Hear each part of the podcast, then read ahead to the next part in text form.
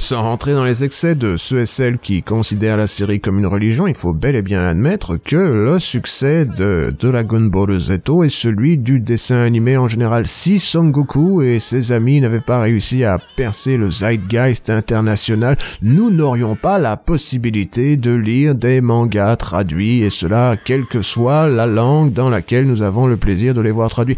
On se rend compte que certes c'est arrivé pas loin à diverses reprises, comme par exemple dans le domaine international, mais pas dans le domaine américain avec Los Caballeros del Zodiaco qui furent très populaires, même en Amérique latine. Or, ici, ce que vous avez, c'est un phénomène international, un phénomène intergalactique, un phénomène qui encore et toujours est l'un des produits culturels les plus appréciés au monde grâce à son esthétique qui fut particulière à l'époque et qui a été maintes fois imité, imité d'ailleurs même par ses produits dérivés, produits dérivés qui peuvent être vidéoludiques et qui dans ce cas-là excellent rarement par leur qualité ludique. Cette fois-ci, je suis venu vous parler de Dragon Ball Zeto Kakaroto en vous lançant une nouvelle version de Critique Cruelle, car quand 16 mots ciselés s'élèvent dans l'air du soir, bienvenue dans la toute nouvelle Critique Cruelle.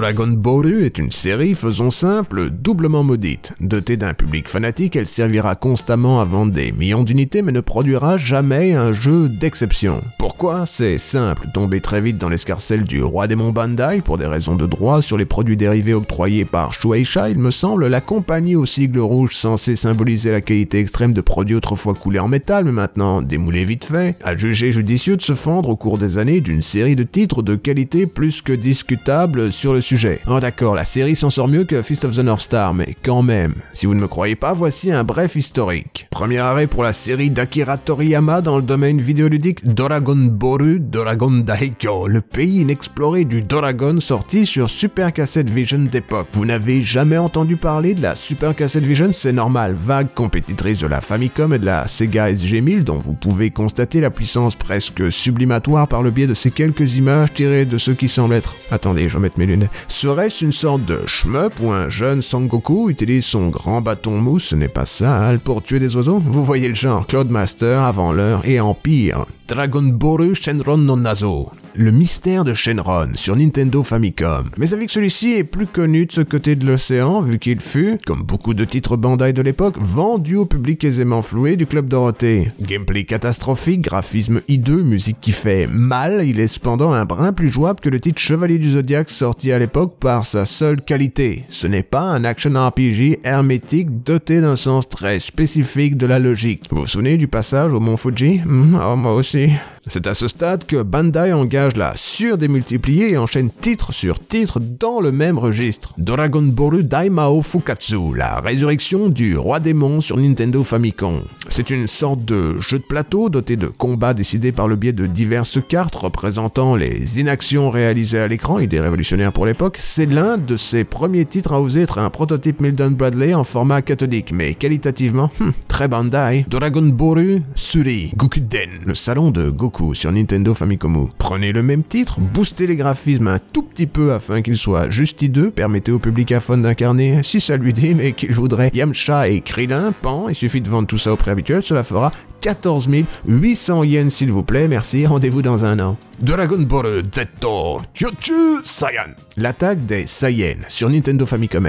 Surprise, surprise, c'est la fête traditionnelle de Noël, celle qui maintient l'économie en bonne santé à grands coups de KFC et d'échanges de cadeaux. Et voici un titre Dragon Ball Zetto. Ouais, la licence évolue dans cet épisode, vous mettant en prise avec Raditz, Vegeta, Vislo, Fefe, Nappa et même Leroy, l'intégralité du Science Super Crew, dans euh, exactement le même jeu que les trois dernières fois. Sacré Bandai, ils savent comment rentrer dans leur budget, ce qu'ils font d'ailleurs aussi par le biais de Dragon Ball Z, Jikishin Frieza sur Nintendo Famicom.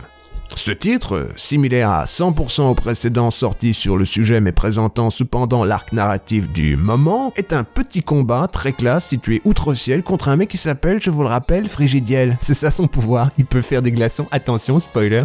Dragon Ball Z Super Saiyakuro Densetsu. La nouvelle génération de hardware est sortie. Sentez le pouvoir de la next-gen. Il est temps de, sortir une compilation des deux premiers épisodes, autrefois vécus sur Famicom, dans le contexte d'un RPG tout à fait normatif. C'est l'effort minimum, mais bon, c'est Bandai. Je vais pas vous faire toute la liste hein, des jeux Dragon Ball Z. Sous-entendu, cela mériterait sa propre vidéo, et cela même s'il est peu probable que je me fatigue à la produire. Vous devez juste garder à l'esprit que depuis lors, les efforts dans ce domaine se divisent entre des jeux vaguement RPG, dont ceux à carte ou à plateau, quelques one-shots d'action comme celui sur Wii qui sont pas très poussés, ou des jeux de combat qui vont du pire au meilleur. Commençons par le fond de la friteuse. Largement reconnu comme l'un des pires jeux de combat d'une époque où Tekken 2 excelle en arcade, Ultimate Battle 22 explique avec aisance précisément pourquoi les gens de ma génération se méfient des productions Bandai. Laid, mal foutu, injouable, à marquer d'une pierre blanche histoire d'éviter de tomber dessus. Un peu comme cette fois-ci, sérieux, c'est Final Pour être plus précis, c'est Dragon Ball GT Final Bolt Autrefois, c'était certes Ultimate sans que personne ne prenne le temps de s'assurer que ce le soit, mais quand même. Tiré de la fameuse série GT, devenue ma foi pas trop mauvaise quand elle est comparée à Super, ce jeu, faute d'un autre qualificatif, renoue avec l'approche très minimum syndical de Bandai. Laid, presque injouable, réalisé sur un budget équivalent à celui d'une cantine cambodgienne durant une période de famine, bref, une arnaque estampillée Dragon Ball comme tant d'autres. Ceci dit, petit à petit, le minimum syndical a quelque peu augmenté. Il a même fini par donner la série des Budokai réalisée par Dim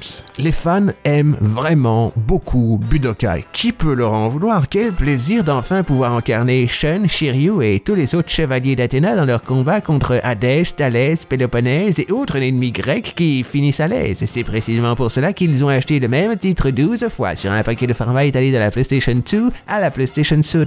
Une pratique qui a pavé le chemin pour Xenoverse. Votre cahier d'école était autrefois rempli de dessins hideux censés figurer le Super Saiyan 5. Vous aviez toujours rêvé d'incarner votre propre version de Sonichu dans l'univers de Zetto Fighters?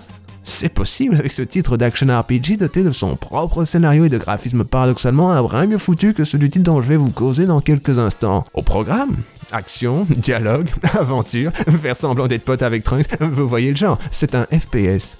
En l'exergue de tout ceci existe cependant Dragon Ball Fighters ou Fighters Z la question se pose. Un ludiciel de combat parfaitement acceptable auquel j'ai joué une seule fois dans ma vie dans un bar car j'étais comme qui dirait dans un contexte propice à l'exploration improbable d'un titre de combat réalisé par Arc System Works sur le sujet. Remarquez, si Bandai donne la licence à des compagnies compétentes, le résultat est tout de suite plus probant, ce n'est pas ça. Ce qui nous amène sans transition qu'une à Boru Kakaroto, la première tentative dans le domaine d'une compagnie Cyber Connect 2 plus connue pour Dotak et ses produits dérivés Naruto que pour avoir jamais créé un bon jeu vidéo. Histoire de bien caler à la trame d'une émission de critique vidéoludique normative, j'ai décidé de chercher un aspect positif, et ça même s'il faut parfois creuser loin, ou divers titres qui seront présentés dans ce nouveau format révolutionnaire. La première évidence qui saute au visage quand on allume ce titre de Cyber Connect reste bien la précision des animations. Fluide, dynamique, audacieuse, digne de Pixar, elle n'hésite pas à aller plus loin que les qualités intrinsèques de la série adaptée pour vraiment tenter de sublimer le concept même par la pure puissance technologique des consoles de maintenant. On n'arrête pas le progrès, surtout pas dans ce monde merveilleux qui est celui des techniques de l'image. Trop souvent, l'adaptation de ces classiques du monde de l'animation dans celui du jeu vidéo finissent bâclés par des équipes de second rang. La faute au type de budget d'une légèreté criminelle généralement allouée par Bandai mais ici, tous les postes ont été pourvus avec le luxe qu'un projet comme celui-ci exige, savoir qu'un directeur de qualité comme Akiro Anai, le designer de l'interface, de l'exemplaire Azura's Wrath, peut enfin laisser tout son talent exploser, ce n'est pas seul. Sur un sujet de cette ampleur, ça n'a pas de prix. Surtout si je suis rassuré par la présence derrière lui des piliers de la compagnie que sont Taichiro Miyazaki et Yuki Nishikawa, artisans de fameux jeux 5 sur 10 tels que JoJo's Bizarre Adventure, Eyes of Heaven ou Dot Hack GU, Last Recall pour le pousser à exprimer tout le talent latent présent dans son petit corps incompétent. Pour quelqu'un qui, comme moi, porte un intérêt poli à la série afin de pouvoir en causer avec ceux et celles qui se sentent obligés de me maintenir au courant de la lente dérive de celle-ci, c'est un plaisir très particulier de voir la licence être enfin traitée avec tout le respect qu'elle mérite. C'est un point que les jeunes générations ne peuvent pas imaginer d'ailleurs, mais sans Goku, Vegeta, Piccolo et toute la joyeuse bande, vous n'auriez pas One Punch Max, Green World ou même My Hero Academia. Oh, la série existerait sans doute. Enfin, peut-être, mais serait-elle traduite en français Dur à dire. Tel est l'impact de Dragon Ball sur la planète. Elle a changé le monde en marquant nos cœurs de tant de moments indélébiles. Qui peut oublier le moment où Krillin a été embrassé par une sex doll cinglée avant l'épouser sur un malentendu Celui où Vegeta s'est fait casser le même bras une bonne douzaine de fois Ou même celui où Gohan, après avoir vu son père glamser pour la trentième fois, est devenu cinglé car un cyborg rouquin, sans doute construit pour le plaisir, qu'il connaissait depuis 10 minutes, s'est fait tuer face à ses yeux, le poussant ainsi à devenir temporairement le héros de la série. Vraiment. Voir tous ces instants précieux de mon enfance être ainsi traduits à l'écran dans un dynamisme sans nom, cela m'émeut, mais oui, m'émeut. Ce n'est pas du tout une façon inutile d'illustrer de manière plus ou moins cheap des concepts magnifiés par la plume de Toriyama afin d'en tirer un action RPG brouillon réalisé par une compagnie spécialisée dans les titres à licence réalisés vite fait sans aucune forme d'intention artistique pour gagner quelques années de plus. Pas du tout, je fais de mon mieux, cher spectateur, mais je sens la négativité monter en moi. Vous ne m'en voudrez pas, je, je vais prendre une pause. Attention tout le monde, cette séquence est révolutionnaire. C'est une séquence intercalaire en forme de sondage où vous pouvez vous poser une question à chaque épisode. Mais la question que moi je vous pose, c'est de savoir quel est votre jeu favori Dragon Boru. Et si vous pouvez répondre dans les commentaires là maintenant, ça me permet de rajouter une publicité dans cette vidéo. Mais... Après avoir regardé vos commentaires, je peux dire ceci, vous avez très bon goût. Cependant, je sais aussi ceci, je ne suis pas nécessairement d'accord, car en ce qui me concerne, le meilleur jeu Dragon Ball de l'histoire de l'humanité, c'est Dragon Quest VIII, l'Odyssée du Roi Maudit, un jeu charmant qui place les personnages d'Akira Toriyama dans un concept très isekai où ils sont lancés dans un univers fantasy afin de participer à l'un des plus grands JRPG de l'histoire de la discipline. Action, aventure, scénario gouléant, c'est assurément l'un des jeux les plus réussis de la 3DS.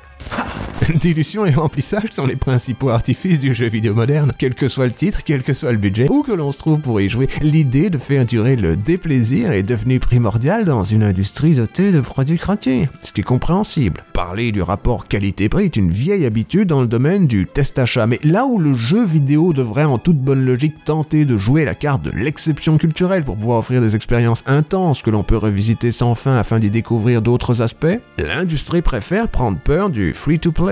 Tout est comparé à tout, parfois même à n'importe quoi. Dragon Ball versus Fortnite, Fortnite versus Netflix, Netflix versus YouTube, YouTube versus faire la vaisselle. Qui gagne, faut voir. Le combat de maintenant, oui, là, maintenant, est celui des minutes d'attention consacrées aux produits divers de votre quotidien, plus que la qualité de celui-ci. Or, comme vous le savez, la, la vie est courte et le temps qui nous est offert sur cette petite planète bleutée est compté. N'est-il pas trop court pour se fatiguer à voler d'un coin à l'autre d'un univers certes joli, surtout pour la PS3, mais somme toute vide afin de faire semblant d'interagir avec ce qui vous entoure? La question se pose. Surtout que passer les gros couloirs narratifs tirés de l'animé, le jeu propose fort peu. Vous avez grand maximum deux missions secondaires. Celle où l'on fait le tour de l'univers à grand renfort de chargement d'une bonne quarantaine de secondes, déplacement instantané, dites-vous d'un air combat, faut croire que non, pour récupérer des items sans intérêt afin d'aider des personnages secondaires à réaliser une bonne petite choupe de derrière les cuillères. L'autre, similaire au reste du titre, vous propose de vous battre contre des ennemis génériques afin d'obtenir divers cadeaux qui vous serviront à upgrader vos amis. Notion étrange si l'on ignore que la plus grande partie de votre temps libre entre deux missions consistera à soudoyer les potes de Goku pour que leur valeur augmente lorsqu'ils seront placés dans une sorte de sphérié pour augmenter vos statistiques de base. C'est d'ailleurs la meilleure manière d'augmenter votre level sans devoir grinder, comprenne qui peut. Vous avez aussi des petites séquences de conduite très molles dotées d'un des pires moteurs physiques de l'histoire de la discipline, mais je refuse d'admettre leur existence. Par contre, autant le remarquer, vous pouvez pêcher. Il suffit pour cela d'empoigner d'une main ferme votre grande singe, de l'enfoncer rudement dans votre puis de remuer près d'un trou d'eau d'un air ravi jusqu'à ce que quelqu'un morde l'appendice. Ensuite,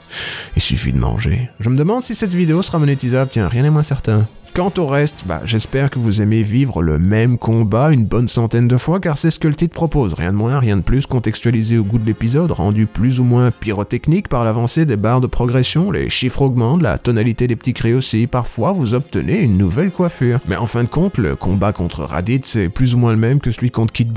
Seul le rythme un peu accru des échanges modifie la physionomie des conflits. Ils sont pas déplaisants d'ailleurs, juste brouillons et consistent en une version tridimensionnelle très nettement améliorée de Dragon Ball Legendo, sorti sur Saturn.